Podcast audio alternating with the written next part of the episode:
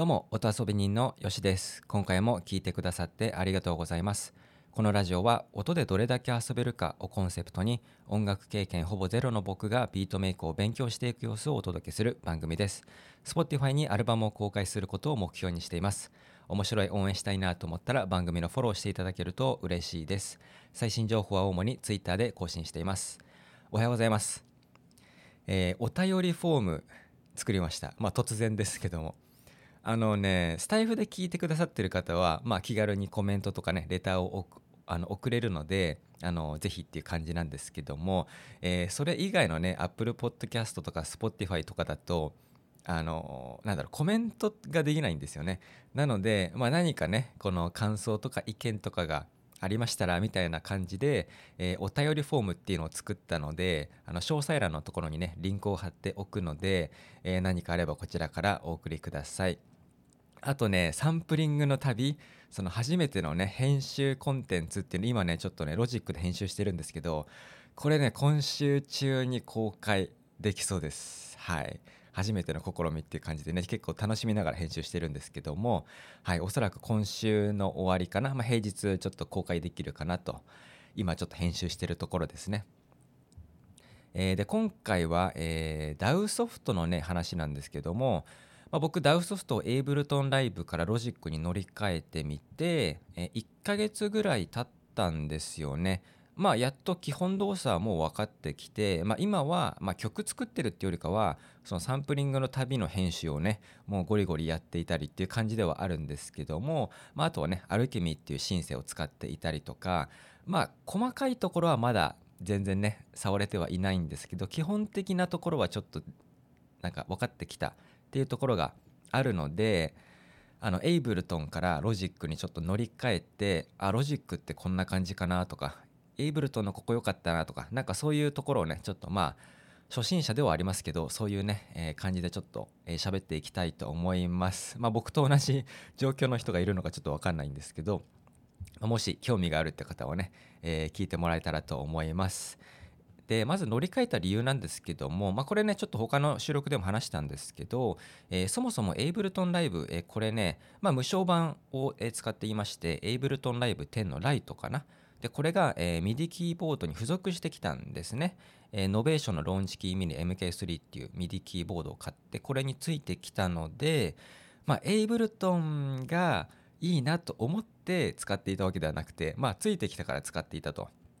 いう感じなんですよね。で無償版なので、まあ、機能制限が結構あったりしてモヤモヤしてたんですよ。そのトラックがね8個までしか作れないっていうのはまあそこまでねストレスなかったんですけどその音声トラック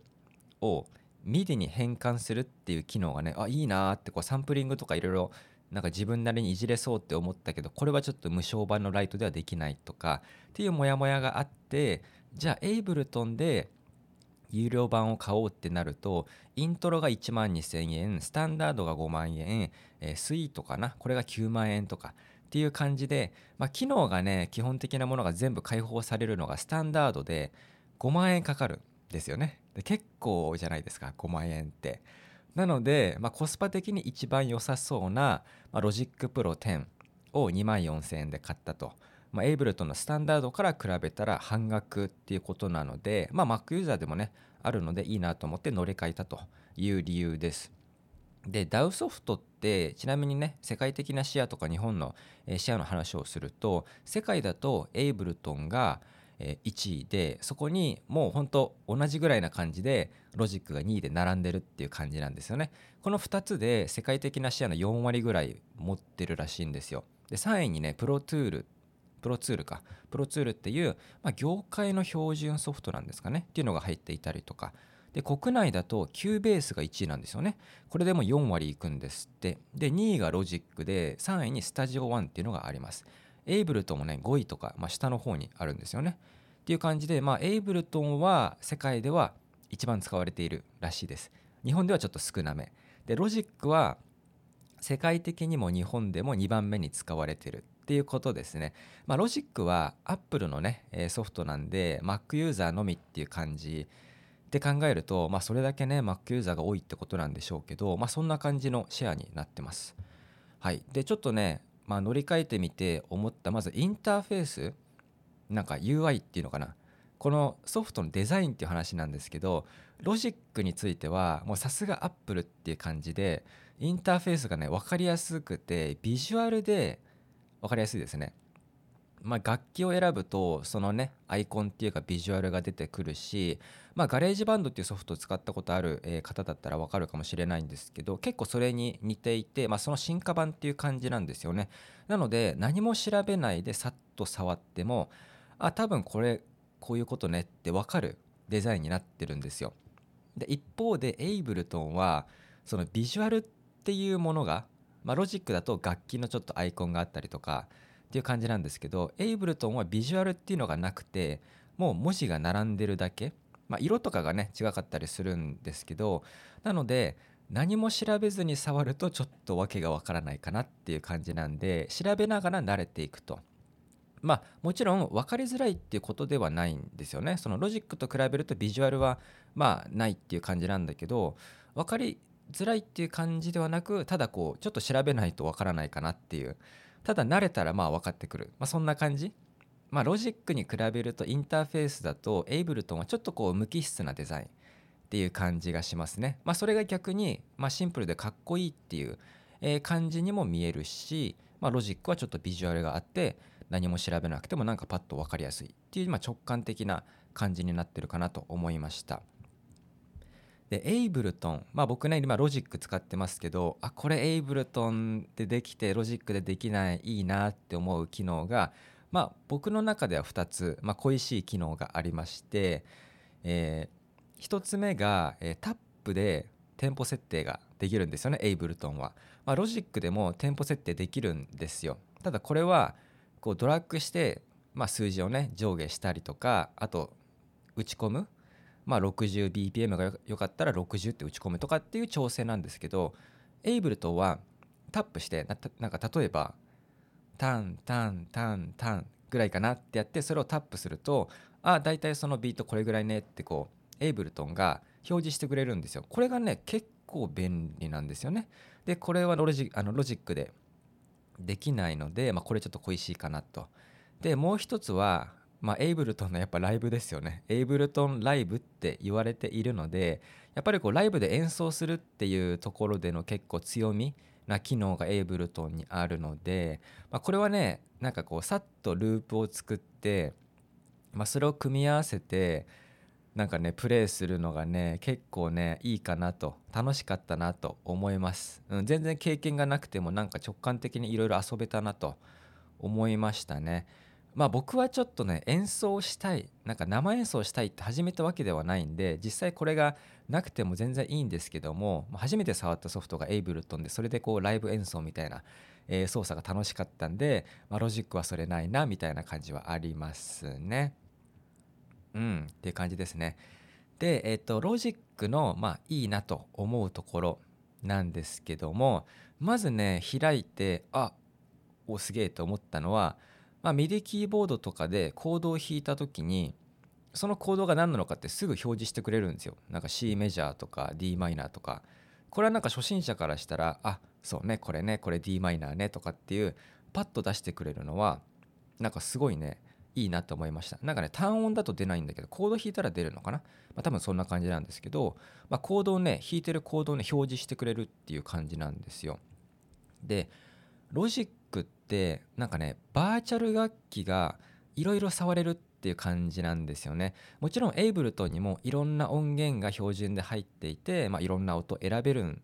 ですけどそのエイブルトンの場合は基本のインターフェースは変わらずにあのその今使ってる楽器はこれって文字が変わっていじれるつまみの種類が変わるみたいな。だからね目となんか目の前のデザインはそんな変わんないんですよ。楽器が変わっても、まあ、音源が変わっても。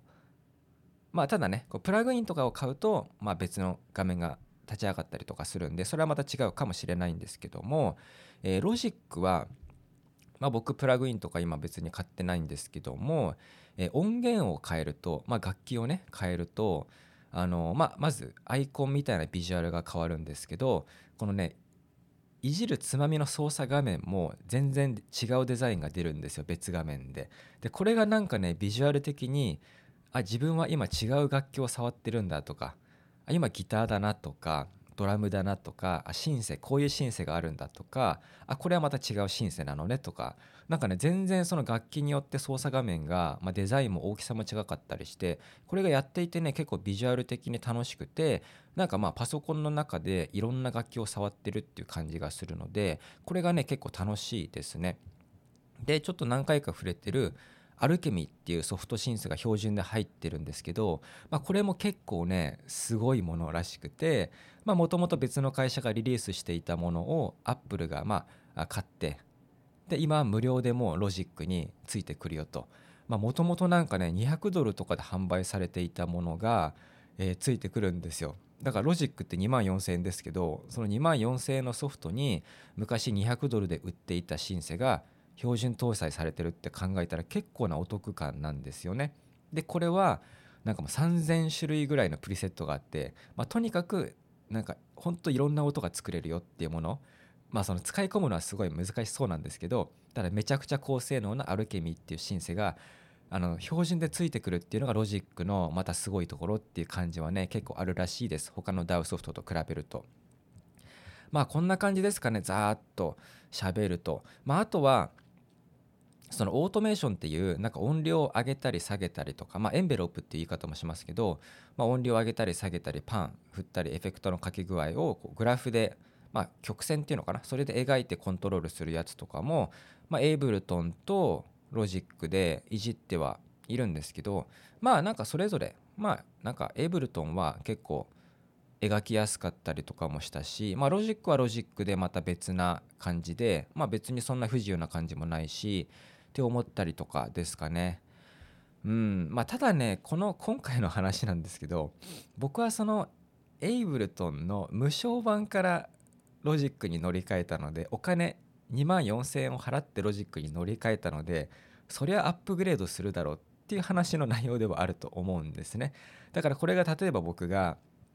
Ableton のスタンダード5万円するスタンダードを使っていてロジックに乗り換えての比較だったら全然変わってくるし言ったらスイートのね9万円 Ableton のこれ